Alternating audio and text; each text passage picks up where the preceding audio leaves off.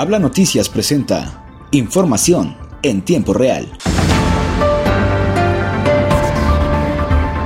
En Saltillo, Coahuila, dentro de las acciones Mejora en la Inclusión, el secretario de Inclusión y Desarrollo Social Manolo Jiménez Salinas entregó las constancias de reconocimiento del curso de lengua de señas mexicanas a más de mil coahuilenses que concluyeron con éxito la inclusiva. Asistimos a la clausura de los cursos de lengua de señas mexicanas. En equipo Sociedad y Gobierno seguiremos llevando a cabo acciones que fomenten un Estado más incluyente, señaló Jiménez Salinas. Resaltó que en seguimiento a las instrucciones del gobernador Miguel Ángel Riquelme se reforzarán todas las acciones que en materia de inclusión se realizan en la Secretaría de Inclusión y Desarrollo Social y que el curso de lengua de señas mexicanas se volverá a presentar para reforzar los conocimientos e invitar a más participantes.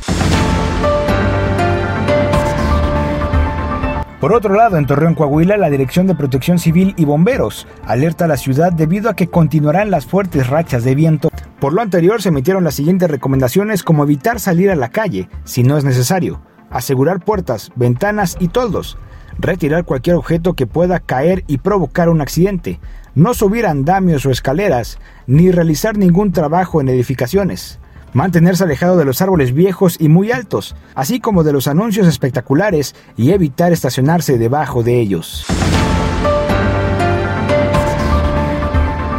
Cambiando de estado en Gómez Palacio Durango, al recibir a un grupo de exdirectores y de exalumnos del Instituto 18 de marzo, la presidenta municipal de Gómez Palacio se manifestó dispuesta a apoyar su petición para resguardar los monumentos que se localizan frente a dicho plantel educativo, frente al Parque Morelos. Dicho encuentro deriva del encuentro previo relativo al aniversario número 82 del instituto, donde se develó por parte de su comunidad un monumento en homenaje a sus maestros fundadores, mismo que se quiere preservar de posibles actos vandálicos y robos, al igual que los monumentos con himno del instituto del 18 de marzo y el dirigido en honor a la madre.